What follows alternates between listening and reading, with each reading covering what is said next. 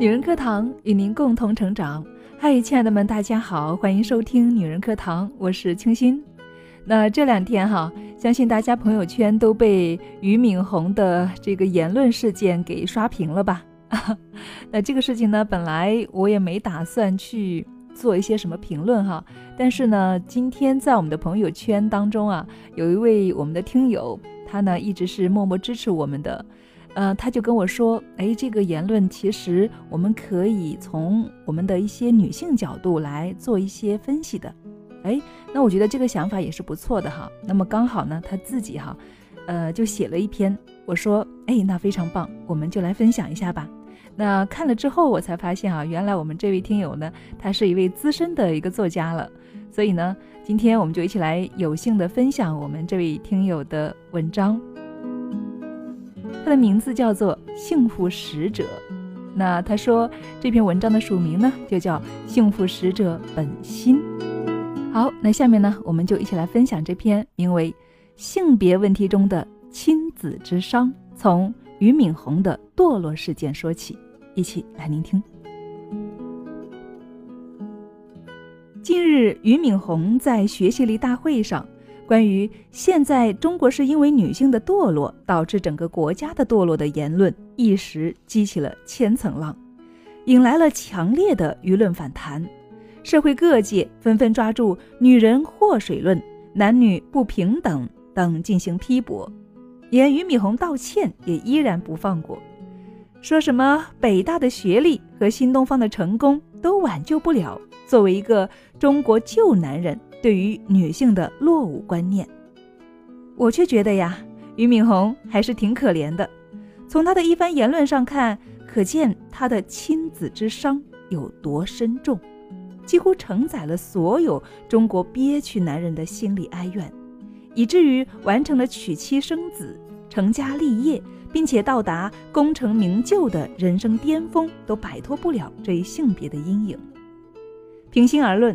我并不认为俞敏洪有歧视女人，或者是认为男女不平等的思想。恰恰相反，我认为他对于女人是有着本能的恐惧或者是怨气的。若非如此，他不会在成功之后一遍又一遍地诉说着在大学里没有女孩看上他的事实，以及认为应该在大学里好好谈一场恋爱的遗憾。这个遗憾呢，来自于他的心结。而这样的心结，则通常来自于原生家庭的亲子之伤，即他的性格中就继承了中国男人在女性面前的自卑与憋屈感。这里的继承，既包含原生家庭里的父辈乃至祖辈的关系形态，也包括现代家庭中的夫妻关系，是一种代际传递的亲密。亲子亲情交互模式，如果不加以扭转，便会一直轮回的传递下去。这也是为何俞敏洪人到中年、事业有成之后，依然摆脱不了过去心理模式的一个原因。那是根深蒂固的内在阴影啊，很难因为外在条件改变而彻底的消除。至于女性为何让中国男人充满了恐惧和怨气，原因呢还在男人身上，成也萧何，败也萧何。中国女性的堕落与崛起都与男人有关。男女既为不同的性别，一定是阴阳相生的。我曾经专门写过两性之间的生命法则，以男人是山，女人是水来比喻两性之间的生命特质和自然规律。再弱的男人。都希望自己像山一样傍水而立，再强的女人都渴求能够像水一样依山而绕。而现实生活中呢，当女人感受不到男人山一样的挺立力量和可依赖的安全感时，便难以发挥水的柔性了。要么自己像山一样崛起，要么就像俞敏洪所说的那样堕落。当今社会越来越多的优秀女性选择单身。不婚或者是离异不嫁，在很大程度上与不容易找到令自己满意的男人是有关的。既然无山可依，不如自己挺立独行喽。那这种现象呢，是足以需要中国男人引起深刻反省的。只有男人像个男人，女人才能够更自然柔顺地成为女人。只有男人自己修炼成内心充满阳光，像山一样挺立担当的好男人，才会有越来越多的好女人依偎在男人的身旁。那么，如何才能够培养出这样的好男人呢？不好意思，确实啊，又得归咎于女人母亲了。被称为世界幼儿教育之父的德国教育家福禄贝尔说过这样的话。国民的命运，与其说掌握在掌权者手中，倒不如说掌握在母亲的手中，因为母亲是孩子国家的希望的第一任教育者。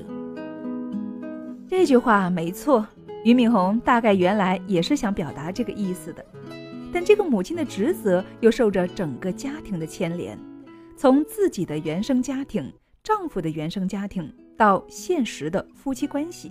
就像是拔出萝卜带出泥一样，无不对这位母亲产生着影响。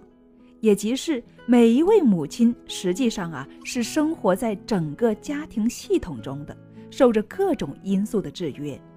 那么，为什么中国母亲会培养出许多妈宝式的男人，或者是自卑憋屈的男人呢？这或许要从中国家庭长期形成的亲子文化模式中找答案了。孙隆基在中国文化的深层结构一书中剖析了这种现象。他认为，中国人的代际关系存在代际和合和撒娇文化的现象，精神上从未断奶，要么把成人当儿童，要么少年老成化，并未能够从口腔期、肛门期顺利发展到性器期。也即是男人、女人都是从男孩、女孩一下子变成了父亲和母亲，没有成为独立的男人或者是女人，这一刻是缺失的，这就造成了中国两性关系上的很大问题。在母亲面前，男人永远是小孩儿，许多男人就是带着这样的孩童性进入了自己的婚姻家庭。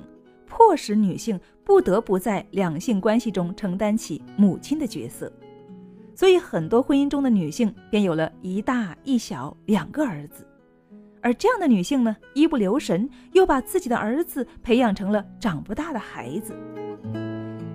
男孩长大后又以孩童化的姿态进入自己的婚姻生活，如此周而复始，代际轮回。在以前对人进行婚姻指导时，听过不少女性描述自己的丈夫在婚姻冲突中的表现，有的是暴跳如雷，有的是自毁物品，有的呢躲在沙发一角默默的流泪。种种状态其实都是成人在应激状态下的退行反应。即小时候在父母面前如何面对冲突，就会反映到成年生活中。也就是说，父母如何对待自己的伴侣。如何对待自己的孩子，这个孩子长大后就可能复演怎样的夫妻关系和亲子关系？这样的现象在现实生活中并不鲜见。所以说啊，亲爱的朋友们，一段和谐优质的两性关系必须是角色齐全而对应的，即男女双方都分别具备男孩、男人、父亲。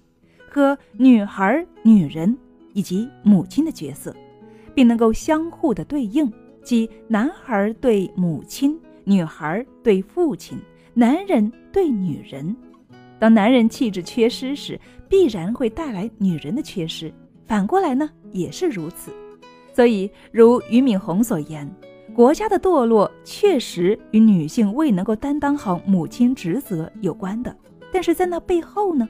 却是中国男人未能够像真正的男人和父亲一样，给女人及孩子以力量和榜样。好了，亲爱的们，文章分享完了，谢谢我们的作者幸福使者，哇，真的是为我们女人证言了哈。那其实关于这个话题哈，呃，相信各大媒体呢都会有各种观点，不知道亲爱的你有什么样的想法呢？也欢迎大家在我们的节目下方一起来讨论，好吗？那说到我们作者的名字哈，让我想起了我前两天刚刚去上的一堂课，叫《幸福密码》，不知道有多少小伙伴有上过这个课哈。